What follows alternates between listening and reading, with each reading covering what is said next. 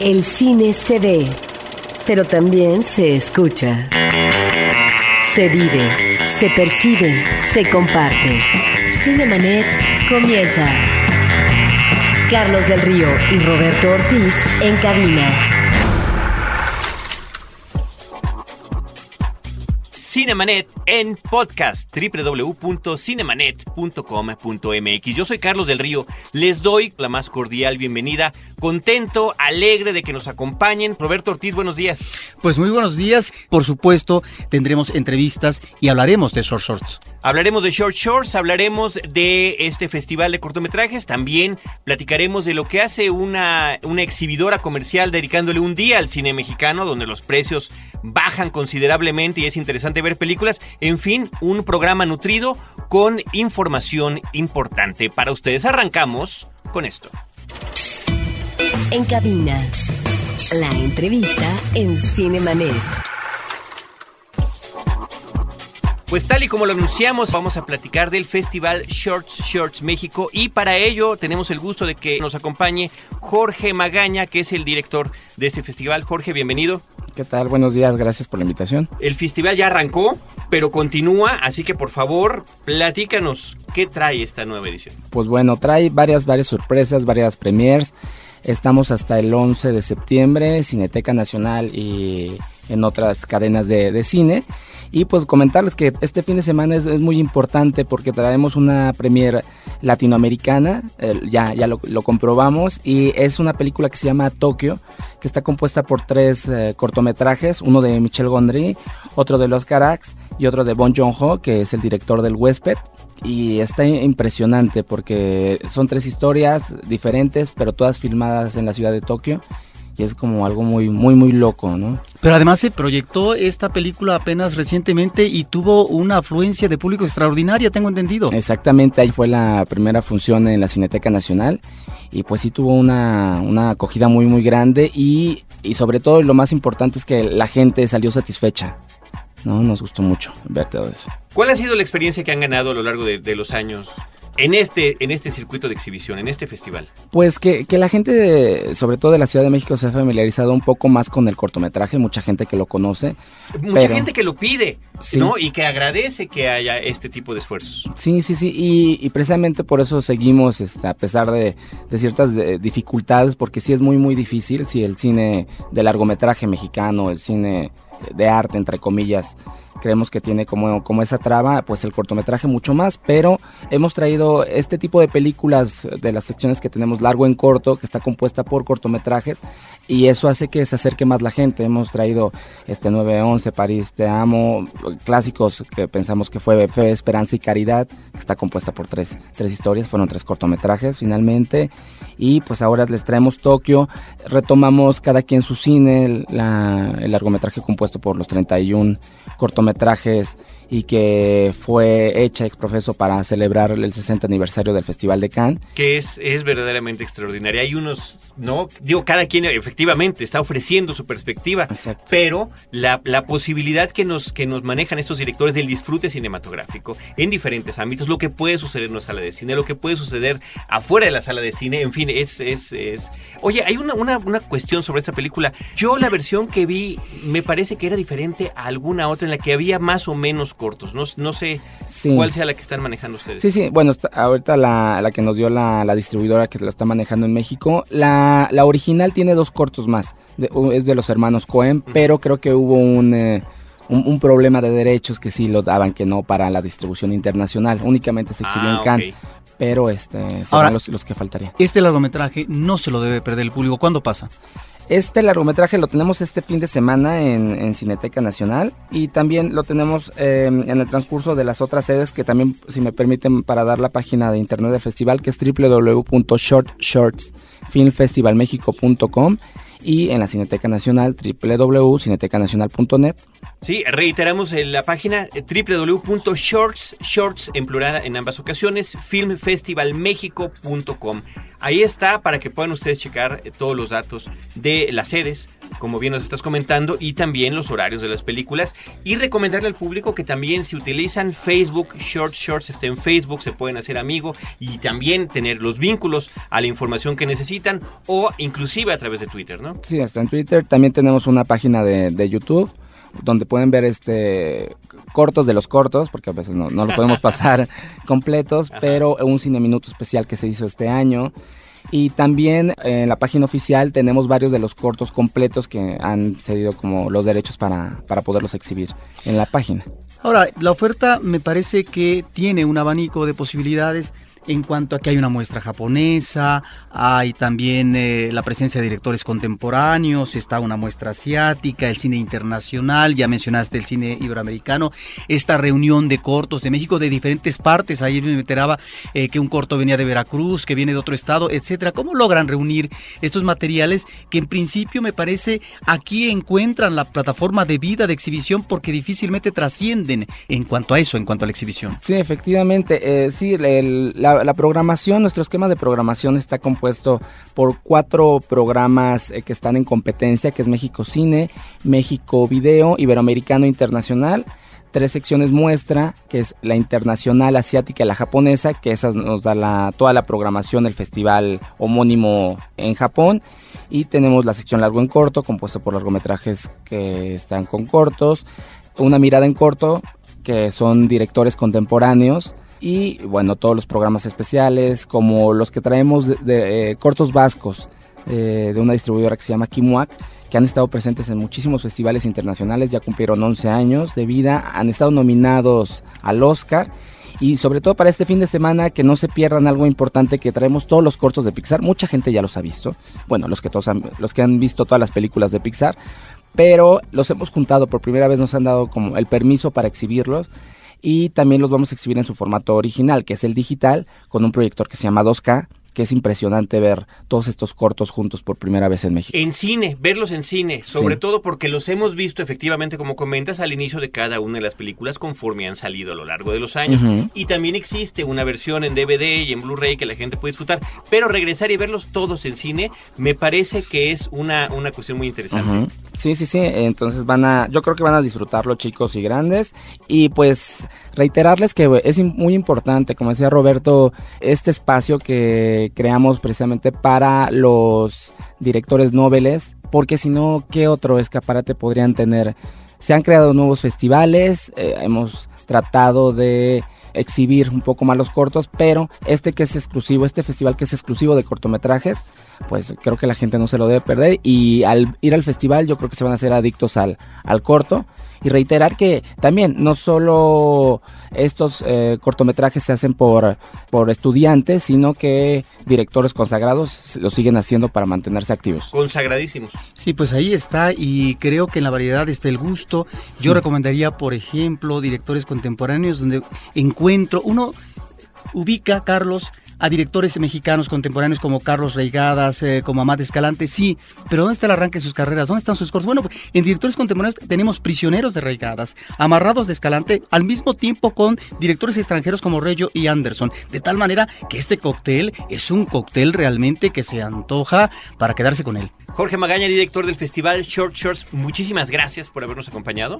Gracias por invitar al público y por supuesto que seguiremos al pendiente de todo lo que estén haciendo. Muchas gracias a ustedes y los vemos en las salas de cine. Efectivamente, ahí es donde nos debemos de ver. Nosotros vamos a escuchar música, pero antes saludamos a Jonás Fierro, que él nos está mandando saludos a través de eh, nuestra página en Facebook, facebook.com diagonal cinemanet. Dice que está poniendo atención al programa con café en mano y disfrutando del sol. Y nos dice Jonás Fierro que, por cierto, el profesor de crítica cinematográfica de la Escuela de Periodismo Carlos Septim Gerardo Salgado aprecia el programa y nosotros apreciamos que lo aprecie y gracias por compartir el gusto del cine con nosotros. Vamos a música de cine, vamos a escuchar eh, de la película Cómo perder a tus amigos, la rola I Love What You Do de Electro Vamp. Give, give, give, give me love. I love what you do. I love what you do.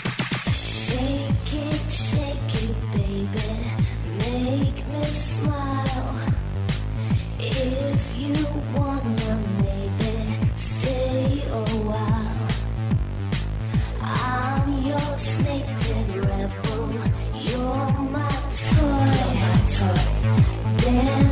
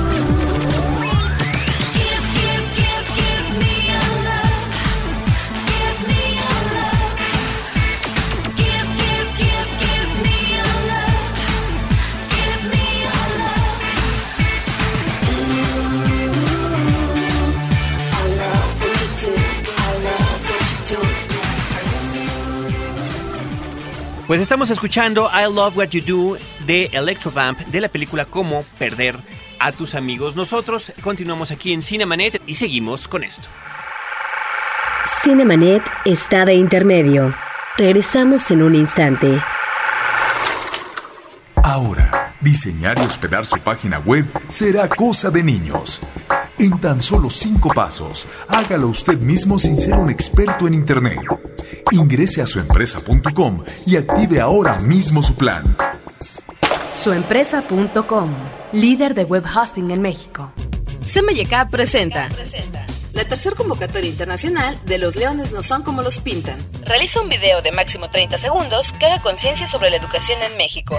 La técnica es libre. Animación, slide de fotos, corto, lo que tú quieras. Lo que tú quieras. Consulta las bases en www.losleonesnosoncomolospintan.com. Hay miles de dólares en premios. CMYK invita. Los temas del momento no siempre son cosa seria. Radio Raza, un podcast de frecuencia cero. Porque el humor es algo serio. www.frecuenciacero.com.mx Cinemanet. Butaca. Lo mejor de la otra cartelera. Pues eh, en la Cineteca Nacional continúa un ciclo que me parece formidable, Maestros del Cine Japonés, que es una revisión de alguna manera a través de sus directores, algunos de ellos eh, clásicos, de películas eh, realmente trascendentes que en su momento obtuvieron premios internacionales. Y yo tan solo estuve en el arranque de este ciclo que incluye 18 largometrajes que van de 1943 al 99. Yo vi una formidable película de Kinugasa, La Puerta del Infierno, una cinta del 53 con un color espléndido, una copia en 35 milímetros nueva. Hay que decir que la Cineteca Nacional, en relación con lo que es eh, la Fundación Japón y la Embajada de Japón, pues esto permite tener estas copias extraordinarias. Esta eh, película en su momento obtuvo el premio en el Festival de Cannes, el Oscar a la mejor película extranjera extranjera y Carl Dreyer le dedicó un artículo. Este hombre que hizo toda su obra en blanco y negro ve esta película en color y, y se maravilló por el manejo cromático de esta película de Kinugasa. Una película que nos remite a la época de los samuráis, a estas dinastías donde había una lucha por el poder y los territorios eh, que tenían en este caso. Y también una película que tiene que ver con la condición femenina en esa época, en siglos pasados. Estamos hablando más o menos de 1100. Una película que tiene que ver con un manejo muy sofisticado, pero al mismo tiempo delicado. En fin, me parece que este ciclo eh, no hay que perdérselo y que ahí está en la Cineteca Nacional. Se está presentando también esta obra en varias partes de Kobayashi, que es La condición humana. No se la pierdan. Este fin de semana estarán varias de estas ah, historias. Y por otra parte, me llama la atención que eh, se exhiba la primera versión del Hombre del Carrito, una película de Inagashi, interesantísima, una película hermosísima del cual, de la cual el director después haría otra versión más. La evaporación del hombre, otra película que tiene que ver con un hombre que desaparece y del cual se siguen sus rastros. Pero no solamente tenemos este ciclo de cine japonés, sino que al mismo tiempo hay que mencionar que arrancó el pasado jueves un espléndido ciclo de cine nórdico, un eh, ciclo que nos remite a estas cinematografías eh, contemporáneas eh, en este ámbito, de tal forma que el público puede ver películas de Suecia, de Dinamarca, de Finlandia. Y finalmente recordemos que en el caso de la Filmoteca de la UNAM,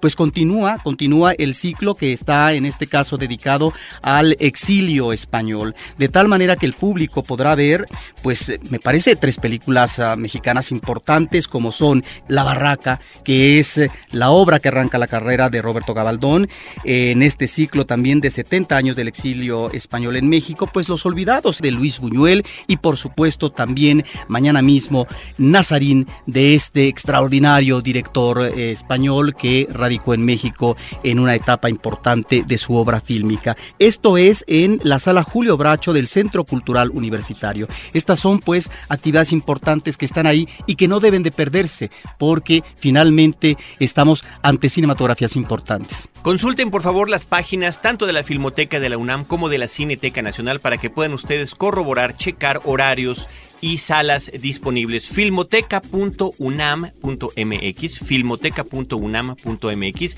y Cineteca Nacional Net. Ahí están las páginas para que las chequen. Y comentamos también, Roberto, que el premio José Rubirosa en su edición número 13 fue entregado esta semana a Eugenio Polgovsky por su largometraje Los Herederos un reconocimiento más que se suma a todos los que ha recibido este documental mexicano. Sí, un abrazo y una felicitación para este documentalista que realmente está cuajando una obra interesantísima. Creo que es muy breve, pero ya, ya con eh, los herederos creo que estamos confirmando eh, un trabajo muy acucioso de recreación, en este caso sobre la vida infantil, más bien el trabajo de los niños en diferentes ámbitos, sobre todo estos ámbitos indígenas, campesinos de la provincia mexicana, en donde nos encontramos no solamente trabajando en la casa, sino trabajando también pues eh, en el campo a partir de lo que es la cosecha de muchos ah, productos agrícolas y la mirada que establece este director es, eh, diría yo, una mirada lúdica,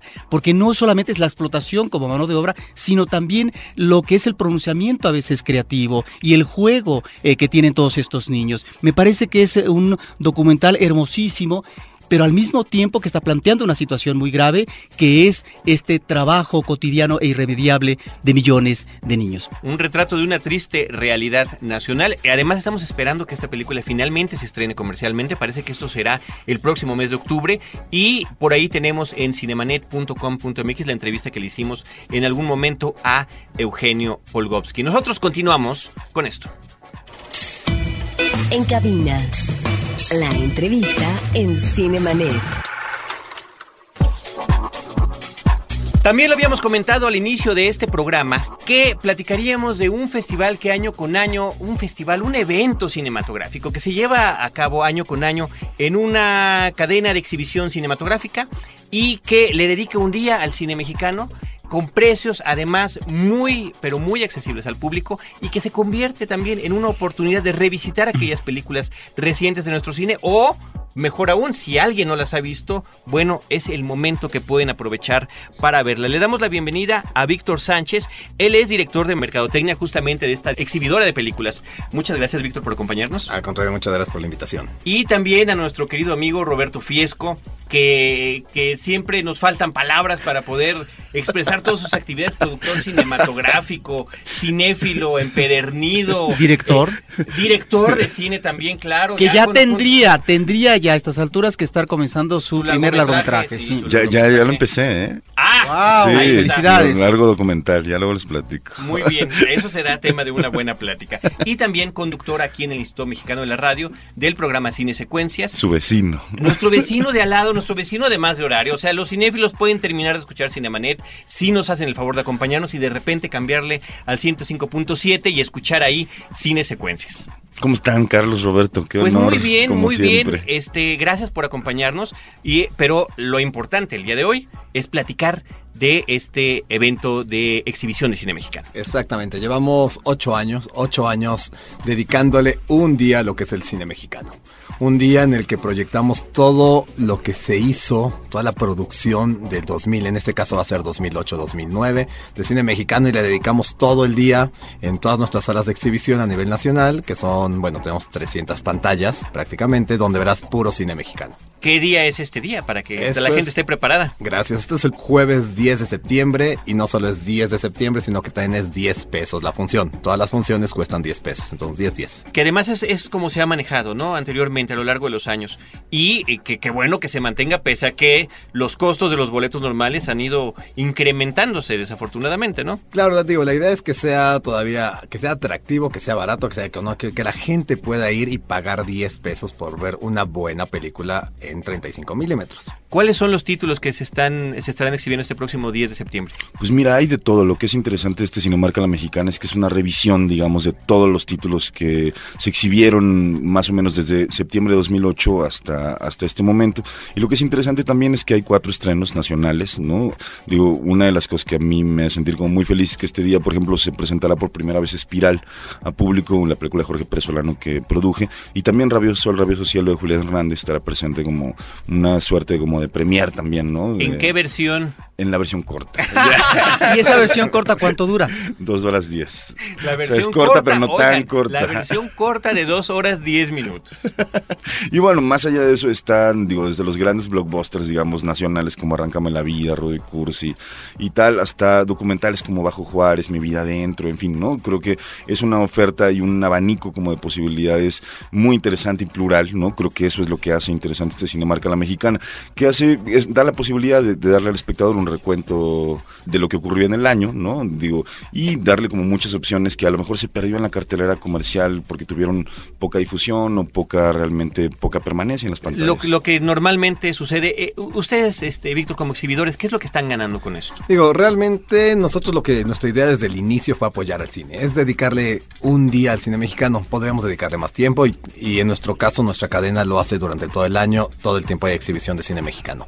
Eh, realmente lo que veíamos es que está el festival de cine francés, el italiano, hoy día veo hasta acá ya el ruso.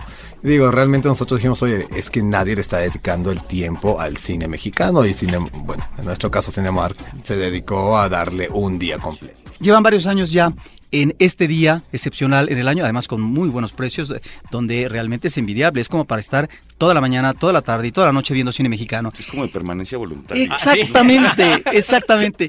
¿Cuál es la experiencia que tienen? No sé si ya arrojan algunos ah, datos o estadísticas sobre el comportamiento del público, si se ha incrementado, qué respuesta han tenido en estos años. Algo que hemos visto es que ha sido variable. Lo que estaba platicando el otro día con Roberto es que, por ejemplo, el primer año, hace siete años que comenzamos esto, ocho años prácticamente, eh, lo que vimos es que no importa el número de películas que estemos exhibiendo, porque la primera vez cuando el primer año solo había 13 producciones de ese año. Eh, conforme han ido pasando los años, hoy día ya hay hasta 60, 70 producciones al año.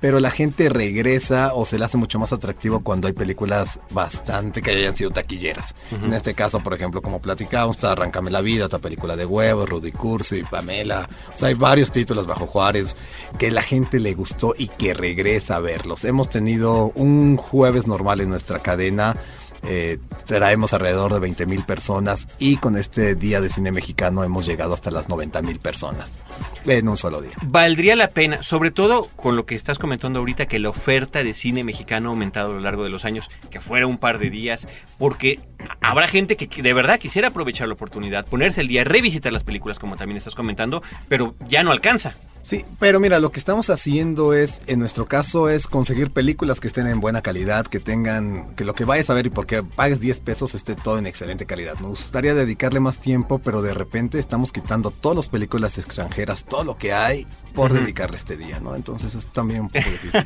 o sea, están poniendo de su parte, finalmente. Ahora, Roberto, ¿cómo eh, manejaste la selección?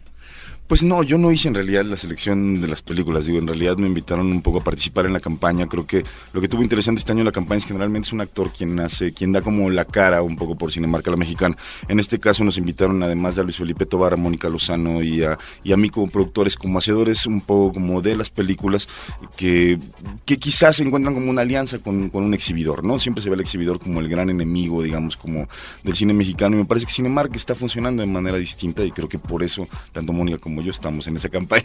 No hagas cara, Carlos. Doy lectura rápida de dos comentarios más. Margarita Ortega dice que quiere invitar al público a ver Tempus en Short Shorts, lo que ya platicamos hace rato, porque recién el director Carlos Ortega Navarro, Navarro ganó en Venecia y está increíble la película. Creo que es una muy buena recomendación. Gracias, Margarita. Y por otra parte, David Limón Romero y José Chacón nos han escrito también a través del Facebook. Nosotros estamos ya llegando a la, a la recta final de este programa. Roberto y Víctor, para que nos platiquen. Primero, Roberto, tú desde tu perspectiva, ahorita hablas de esta alianza que de repente eh, la exhibición es el gran problema del cine mexicano porque pues tiene que hacer ciertos números el fin de semana de estreno para que la película continúe, pero de repente hay estas oportunidades. ¿Cómo ves la situación? Pues mira, eh, cualquier evento que tenga como sentido apoyar al cine mexicano y dar voz a la gente que lo hace me parece siempre positivo. Digo, en realidad parte de mi presencia como en esta campaña tiene que ver directamente con eso. Digo, que pongan un espectacular con mi cara también está padre. no Digamos, te molesta, eso es secundario. No te, te, estás volviendo estrella, ¿te no. das cuenta? no, entonces digo, vale la pena. Digo, si Cinemark está abriendo las puertas a los cineastas y Cinemark además siempre ha sido como una cadena muy amigable, eh, digamos, con la gente que hace cine en México y tiene este día que además está muy posicionado y la gente lo sabe, o sea, ocho años haciendo este evento durante septiembre, creo que vale la pena apoyarlos. Víctor Sánchez. Yo lo que digo rápidamente es que la última palabra la tiene el público. Vayan y apoyen el cine mexicano, esté donde esté. Aprovechen la oportunidad, 10 pesos el día 10 de septiembre en la cadena que ya se ha mencionado en varias ocasiones a lo largo de esta breve charla aquí a través de Cinemanet. Nosotros estamos llegando ya a la culminación de nuestra edición. Le agradecemos a Víctor Sánchez, director de Mercadotecnia de esta exhibidora, y a Roberto Fiesco, nuestro querido amigo que nos hayan acompañado. También a todo nuestro equipo de producción, a Paulina Villavicencio, Celeste North, Abel Cobos que está encargado de nuestra versión en podcast y la invitación para que visiten cinemanet.com.mx. Ahí están todos nuestros programas en podcast. Ya rebasamos los 350 desde los casi cuatro años que tenemos realizando este programa. Y también eh, facebook.com diagonal cinemanet, donde podemos estar en contacto con ustedes a lo largo de, de la semana. Desde estos micrófonos, Roberto Ortiz y un servidor Carlos del Río, agradecemos su atención y les recordamos que los esperamos el próximo sábado a las 10 de la mañana en Horizonte con cine, cine y más cine. Cinemanet termina por hoy. Más cine en Cinemanet. Frecuencia Cero, Digital Media Network, www.frecuenciacero.com.mx. Pioneros del podcast en México.